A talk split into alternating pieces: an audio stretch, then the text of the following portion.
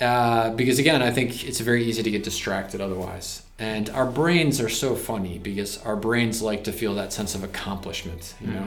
And so it doesn't necessarily want to do the important things; it wants to do the easy things. Uh, so that's one technique I use. The other technique when I'm writing is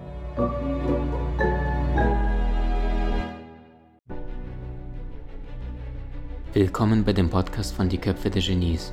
Mein Name ist Maxim Mankewitsch und in diesem Podcast lassen wir die größten Genies aus dem Grabau verstehen und präsentieren dir das spannende Erfolgswissen der Neuzeit.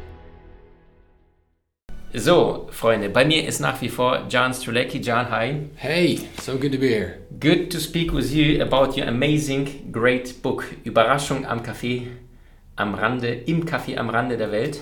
Eine Erzählung von Suchen und Finden. Und ihr habt mir ein paar Fragen gestellt und ich habe hier einige Fragen von euch. Also, das wird eine Herausforderung, die dran zu nehmen, aber wir versuchen es mal. John, first Yeah. question. Haag asks, what does love mean? What does love mean? Wow, you know, the first thing I think about is my role as a parent.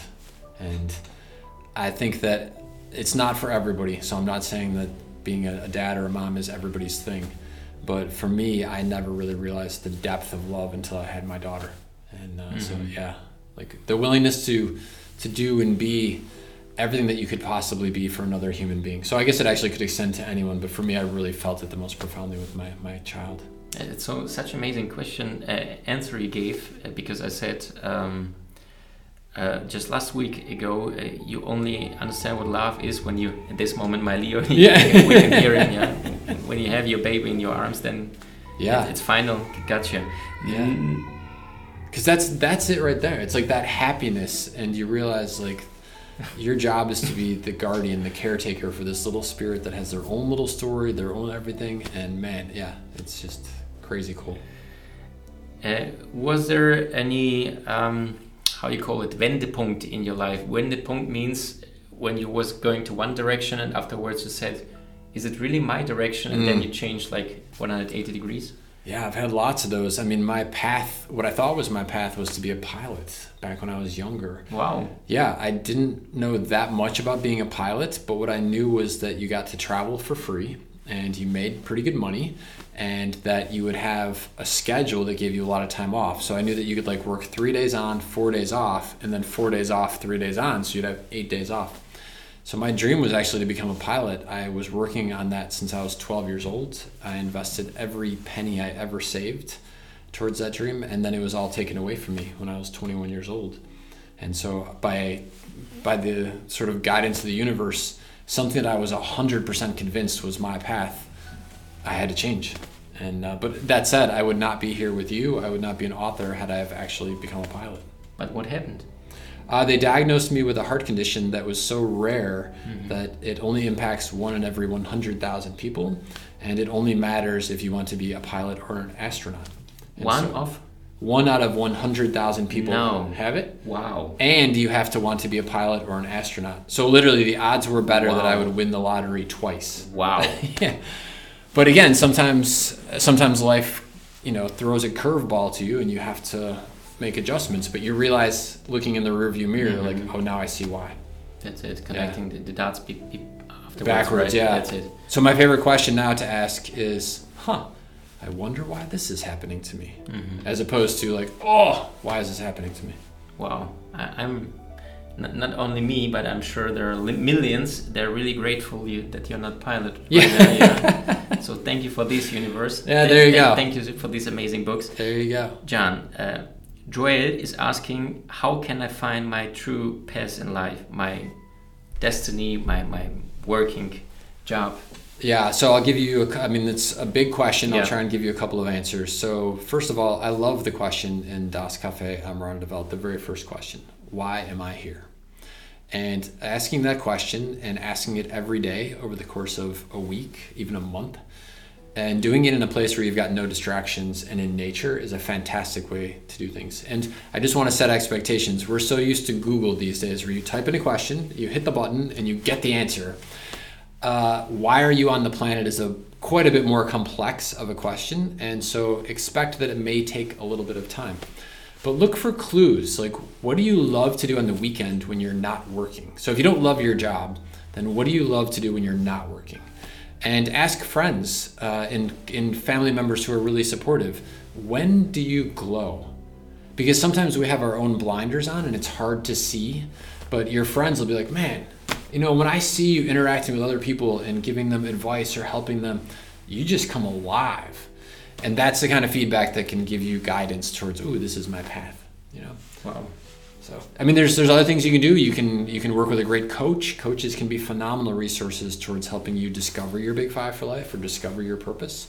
Uh, so it just kind of depends. Do you want to do it on your own? Do you want to do it with somebody else? Do you want to do it the quick way? Do you want to do it the slow but more internal way? It just depends on the person. That's amazing answer. So Yeah. you said uh, don't go on Google and, and check check the information. Be at Google, right? Yeah, exactly. Find the source within you. Yeah, totally, totally. I have never met a person yet who, when they came to me and asked for help and went through the whole experience of discovering over two days, I've never met a person yet who didn't already have it inside of them. My job was simply to ask interesting questions that peeled away the layers so that they could see for themselves what the answer was. Amazing. How does um, Julia ask? How does your own life looks like? What does my own life look like? Uh, you well, live in Florida, right? I live in Florida, and uh, you have crocodiles in your backyard. I literally do have alligators, yeah, in my backyard. Uh, as a matter of fact, I see them almost every day. Uh, I go kayaking on that lake, and there have been No. alligators. Yeah, there's been alligators as big as my kayak. no, hundred So percent. what is the feeling to, to do like this and, and looking down? So it was crazy, actually, and then I will actually answer the question. But so um, I was paddling around the edge of the lake, and there was a whole bunch of reeds and like high weeds. And all of a sudden, the water just exploded, and this very large alligator came out. And you know, the nice thing about a kayak is you're right on the water. The bad thing about a kayak when there's alligators is you're right, right on on the water. water. yeah. And so, yeah, my heart was beating about a thousand miles a second. So, yeah. so what happened? You know, I mean, in general, they they the, likelihood that you're going to be attacked by an alligator is very small, and so yeah, he swam away, and I marveled at him, but uh, that was it. So, but yeah, I see them all the time. Uh, but so so I, I'm very active every day in starting my day with a mantra. Um, I then follow that up with a lot of water. I drink a lot of water to hydrate my system, and then I stretch. I find when I do that first thing, my day is better, like a lot better. It just my energy is better, my thinking process is better. And if I don't do it, then at the end of the day, like I feel the pain in my shoulders. So better to do that stuff first and demonstrate that your health and clarity of mind is really important to you. I think the universe responds then. So would you say the physical body is like a kind of instrument which you have to tune by stretching water Yeah. in order to get all these gifts you got? especially at this age. So i mean you're quite a bit younger than me but i i've noticed that at each decade things change. And so 30 i could still play sports and do everything that i could at 25 right? 40 your vision starts to go a little bit uh, your reflexes are a tiny bit slower. 50 if you don't do maintenance like you're going to feel the pain and so yeah it's really important to do that and demonstrate. So i do that and then i i always first thing i do is i say hello to my daughter. Like we sort of greet each other and uh, give each other a big hug and talk about the day. And then uh, yeah I, I i'm very specific. I have three things that i noticed the night before. Like this is what i want to do today. And I, I put them one two and three in terms of importance. And then i do those first so i don't get distracted Do you write it on, on the phone or? i do it on a post-it note Like, actually a post. yeah Great. and then every day i rip that one up throw it away and i write another one That's great. So you like done, done, right? yeah it, it gives me a really clear direction for my day Wow. because i don't know about you but otherwise you open up email and you Yeah, look yeah. at your phone like yeah, th- This is the reason why I stay here. Yeah. no, no internet until 12, you know, a.m. yeah So it's really good, yeah. otherwise there's a thousand distractions Yeah, yeah, feel you. Um, do you stand up in in the morning really early? Do you go late to the bed? What I, so I do not start very early in the morning. I am not a morning guy. Good. Yeah, I my and I think everybody has their own rhythm. yes. Uh, when I've written books actually where I've literally written like Safari des Lebens, I wrote that book in 10 days and I did some of my best writing between 10 p.m. and 2 a.m. And so I think part of life is finding the rhythm that works for you and honoring that. Wow. Uh, I'm not sure whether you noticed, but at the moment, because uh, till uh, since you came to Europe, uh, in America happened something uh, which was um, the topic was about uh, UFOs or UAPs, Okay. unidentified uh, flight objects. Yeah, and in America, the U.S. Congress was speaking of the, the 17th of May. It, it's like impossible to think about it. Like in German Bundestag, uh, the, the, the guys are speaking about uh, UFOs or UFOs, and there's um, was the sentence uh, in this room where they say uh, there is something outside, and we, we don't know what it is because it was a uh, the fighting jets, you know, the Dutch pilots who was giving this information, not like private people Right. uh, faking something. How about the UFOs? What is your opinion on? You know, I look up at the sky at night and I see all of those stars. And one time I looked to find out what the math was.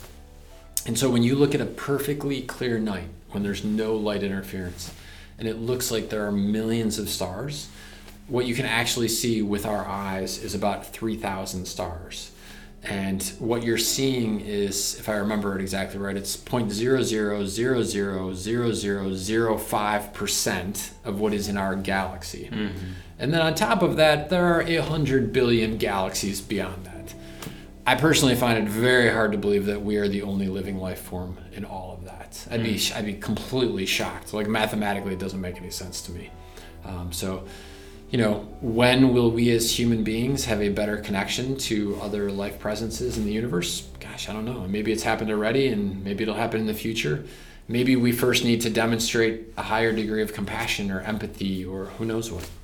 hmm And it's really interesting because they said in the U.S. Congress that these uh, UFOs they were traveling with 100,000 kilometers per hour. Oh, jeez. which is just amazing. Right. on the radar, we, the fastest um, machine we have is about uh, 4,000 kilometers per hour. So it's it's so far away, like 500 years Yeah. in, in front of us. So my opinion on it, they should have also a higher uh, consciousness. Yeah. if they have the better technology. Yeah. So, John, next question. Uh, how do you achieve your goals? Uh, we talked just a second ago. I think Yes. part of life is figuring out the the ways to win the game of life. It doesn't come with an instruction manual. And so if you can pick up little tricks and tools to make yourself more efficient, uh, so this what I do with the post-its works really good for me. Um, I think that's Is this colorful posts, different colors, or it's just all the time? i mean just a pack of post-its but i literally the night before i go to bed uh, i will write down one two three what are the three things that i want to do on, the on next one day post? on one it's- post-it yeah Okay, and it's like yellow little post. yeah exactly Perfect. exactly Okay. uh, because again i think it's very easy to get distracted otherwise and our brains are so funny because our brains like to feel that sense of accomplishment you know mm-hmm. and so it doesn't necessarily want to do the important things it wants mm-hmm. to do the easy things mm-hmm. uh, so that's one technique I use. The other technique when I'm writing is if I've committed to writing a book, I know that I can write 10 pages a day. And so if I say, well, I want the book to be about 250 pages, well, that's pretty easy math. I say that's 25 days of writing. And so I get up in the morning, I take a shower, and then I write. And I don't do anything else. And I don't answer emails, I don't answer my phone, I don't even check my phone until those 10 pages are done. Wow. And so prioritizing on the things that are most important really helps me be more successful in terms of my goals. Mhm. Yeah. Would you say um, you're a kind of person who who is really connected, yeah, to, to, to get all this information down on this planet? That you also have from time to time good and sometimes excellent ideas. Do you try to, to, to say, okay, this is good idea, but this is not the right time? How you can do it? Because Yeah. it, it's so easy to get distracted today. It is. So, and I don't want to lose the good ideas because in the future it might be something that I end up wanting to pursue. And so the way that I balance that in my brain is I have my big idea file. Mm-hmm. And so when an idea comes to me that I think is a really good idea, I literally will take a few minutes, write up a paragraph about it, and then put it in my big idea file. And I probably have 50 ideas in there right now, which I think are in, it's inventions, it's nonprofit ideas. Some of them I may do in my lifetime. Maybe I'll give the ideas to someone else. But yeah, I don't want to lose the idea, but I also want to keep myself focused. Oh wow, it's so great that you confirm it. Uh, I also say this uh, um, laptop, this PC, is uh, costs maybe some couple hundred euros, but the, the information on it, if you really Oh, use yeah. it right, Oh. write it down. Priceless. That's Yeah. it. Wait, so I want to ask you that one. So what do you do? What's your what's your go-to for staying focused? Uh, well, no internet. Uh, that's true. Uh, until twelve, uh, we're in my house with you right now. Yes, so it's it's how do you call it? Uh, basement. Basement, yeah. Yeah, that's it. So no internet, no connection, nobody can reach me. so guys, it's amazing that you all are there, but I'm now here. So yeah, to get this soul hour, like I call it, yeah, to, to get. I think these guys are also a big inspiration. Time to time, I stay here with my son and watching these guys Mm. and uh, try to feel the energy to understand that it's a really small life, right? Yeah. Uh, and not few hours we got. Next question for you. That actually reminds me though, that's a great tip is so I, I also have things in my office that are very visual reminders of things. Um, my dad passed away about a year ago and I have a great picture of him uh, fishing because he loved to fish. Um, I have a picture of a woman who I met many, many years ago who's blind and she had sight that was diminishing. And when she was in her 20s, she decided to be a mom even though she knew she was going to be blind in the next six months. Like, she is so courageous and just fearless. And so I keep a picture of here of her on my office wall to remind me to be courageous. Wow. Yeah, so I think having those things in our visual sight line is a really good thing. Mm-hmm. Wow, what a story. Um, John, uh, how was you as a child? I mean, I, I remember being very creative, but you can never be in someone else's brain. So you don't, like, you might not even realize you are creative. Or you might be fantastic at looking at blueprints or figuring out puzzles, but you just sort of assume everyone is about the same. Uh, but that's not the case at all. Like, whoever's watching this, you have a genius within you, and make sure you honor that genius because nobody else's brain and nobody else's entity is quite like your own. Uh, so when I was a kid, I was very creative. I was always daydreaming. My teachers hated that, um, and I I wanted to be an adventurer. Um, but one thing I didn't have was a lot of self confidence, and so I struggled with finding my place in the world. And it took me decades to, to get to the point where I felt no, like there's a reason I'm here. So this writing uh, and author, all this, that story, already le- legend. Um, how was it th- this first time the feeling to write a Café am Rande der Welt and to understand that people like it? Yeah, yeah. Did it change completely your, your inner voice or how was it? No, I mean by then I, I confidence? very fortunately I had gone and done this big backpacking adventure where I spent an entire year backpacking around the world and that really gave me a ton of confidence because when you can order food and find housing and lodging in a place where you don't speak the language, you don't know the culture, when you have to figure out trains and buses and transport and you don't speak the languages, like it gives you a lot more self-confidence about who you are. Uh, so that definitely helped. And then I think there's always clues from the universe. You know, you were talking about that internal guidance system. So the very first person ever to read the completed manuscript for Das Café am Rande der the words she said to me were, "This little book has changed my life." Wow. Yeah. And so that was before it was published. before it was published. Wow. Yeah. Wow. And then after it was published, I built this website. It was horrible, just horrible website. and even with as horrible as that was, in the first year, we had orders from people in 28 different countries. Wow. Yeah, to buy the English language book. Wow. So I think part of life is, listen, if you're getting this kind of positive feedback, allow yourself to embrace that. And that's whether you're a dancer, an entrepreneur, um, a writer, or anything else.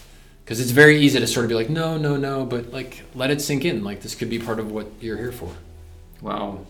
Uh, another question is uh, this uh, person from the cafe, are they fiction or are they real? Or did you impress something like this? Yeah, so in everything that I write, there are many aspects of life that I've personally experienced. And the the thing I think about with the cafe world is you're right. There's I think it's f- over 4 million copies of the first cafe book. It's in 43 languages. And for everyone who's walked into that story and walked into that cafe and had their life shifted in some way, the minute something can impact you like that, it is real. Like that's what defines real for us. And so it's a very interesting and beautiful blurry line between real and not real. But for me the cafe is a very very real place as are the characters Wow. John, what was um, um, how do you say it? What was the biggest uh, wisdom or the biggest finding within your life? Oh, whew. Yeah, that's a tough one to narrow it all the way down to one. yeah, Uh, but I would say a couple things because narrowing it down to one is a little too tough for me. But one of the most important quotes that ever came to me, like a moment of aha, was that every expert starts off knowing nothing about mm-hmm. what they became an expert in. wow, That's so inspiring to me. And I think it goes back to that lack of self confidence that I struggled with because I was always afraid that I would appear stupid. Like, oh, it's like, gee, they seem to know so much and I don't know mm-hmm. anything. Mm-hmm. And if you allow yourself to realize that every single person behind us, all these unbelievable geniuses, there was a time when they didn't know anything about what they became a genius in, what the world recognizes their expertise in. That should be incredibly inspiring to the rest of us, you know. So whether you're you're watching this and you're 15 years old or you're 50 or you're 85, if there's something that you want to learn about and become an expert in, you can do it. wow. And the last question: uh, If you would had a chance to speak to God, to He or Him, what would be your question? You you, you can ask just one. just one question to the entire universe. Wow. Um, it, it's very much core to my nature. And so here's the question the question would be why does it exist at all? And so, for example, I am fascinated by the human experience. Why do we get to live our life? And what I've discovered, or what I think to be true, is that each of us, as we're living our life, we learn things and we grow. And each time we learn and grow, that knowledge is entered into the cosmic algorithm of the universe. And so the minute you learn something here in your fantastic basement, if I allow myself to, even though I'm halfway around the world, like my energy could pick up on that and I could tap into that. And the same for you. Like I could be out there kayaking with alligators and have a profound moment of thought, and you actually halfway around the world could tap that same thought. And so I think that's the way it all works, and that's part of why we exist is to add to this database of awareness. The question though, it's a little bit like down the rabbit hole. The question is, well, why does the universe need that? And that's the part I haven't been able to figure out yet. That's an amazing answer. Wait, how about you? I got to know yours. Oh wow. Um, uh, probably uh, what brought me to this life uh, in this incarnation to do this what I'm doing uh, in order to understand what did I miss, what did I not failed but missed to experience uh, in order to to do it in this life better and not to cheating yourself in in small places when you think you're doing the right way but uh, your soul feels it's not the right way in order to understand uh, love probably much faster yeah Mm, yeah. but but it's it's all about love right why we come here but we're so in in, in scare or we fear to impress it to express it yeah So true. So true. Yeah. And yet when we receive love, we know that that's the thing, right? I mean, it just it's such a game changer. And this is a book full of love, ladies and gentlemen. Wir verlinken das außerhalb von diesem Interview. John Strelecky, nagelneues Buch, Überraschung im Café am Rande der Welt, findest du außerhalb von diesem Interview. Jetzt klicken und bestellen. Dear John, thank you so much. Thank you so much. It was great to see you. Great to have a chance to see each other in person this time. And, and I forgot to, to tell you this one sentence, which is so often in our family, which we uh, speak all the time about you. This is, you said once to me, if I can't travel far, I travel near. Yeah. Yeah, and this is all the time when, when we're like, okay, come on, it's already 4 p.m., so what should we do right now? And we say, John, John, say we travel near, and then we go like here to the river, two kilometers by bike. I love that. feels all the time, so you're that. always here. Thank Oh, you. that's awesome. That's awesome. Well, thank you again. Thank you. Du hast Menschen in deinem Umfeld, die dir besonders wichtig sind? So teile den Podcast mit ihnen und wenn du es möchtest, bewerte und abonniere diesen. Wenn du noch schneller deine Meisterschaft erlangen möchtest, so findest du über 20 außergewöhnliche Videokurse in unserer Genieakademie unter maximmankiewicz.com.